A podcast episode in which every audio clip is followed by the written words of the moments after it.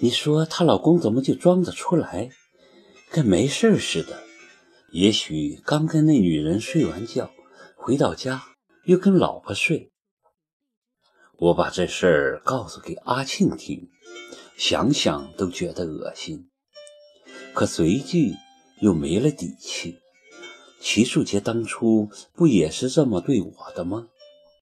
这么一想，就不仅仅是恶心了，简直是愤怒的五脏俱焚。连张千山这样老实本分的人都学着偷腥，这样的世界还有没有真爱值得去追求？话也不能这么说。也许他跟那女人是真有感情呢。阿庆出人意料地表达了他的看法。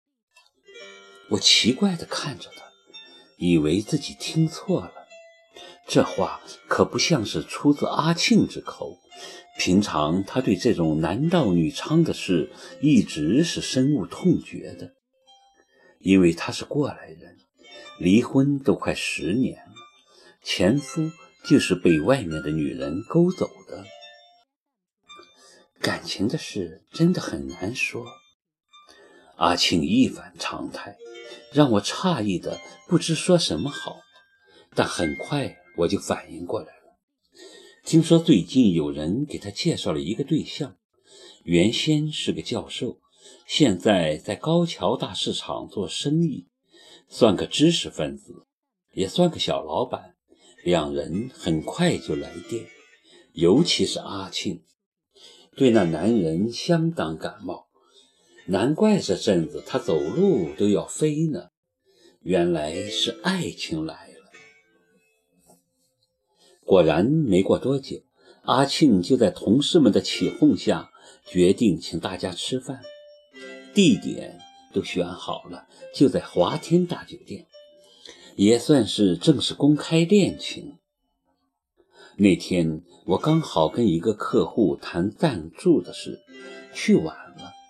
进包厢的时候，饭已经吃了一半，大伙有说有笑，吃得正热闹。阿庆连忙拉过我，介绍道：“这是我们台里的美女考儿，这位是……”他指了指坐在他身边的一位中年男子，说。这是龚浩明。你好，你好。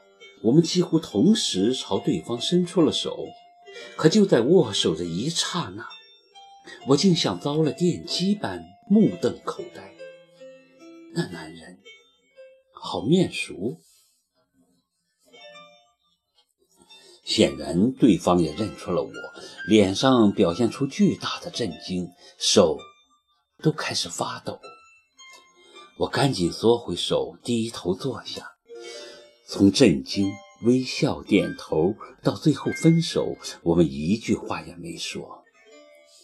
十年了，我以为已经忘记了这个男人，可是看到他那张脸时，我心中那久已弥合的伤口猝然被撕开，鲜血淋漓。疼得我几乎晕过去。往事如烟。认识他的时候，我还不到十九岁，人生最惊天动地的一段爱情给了他。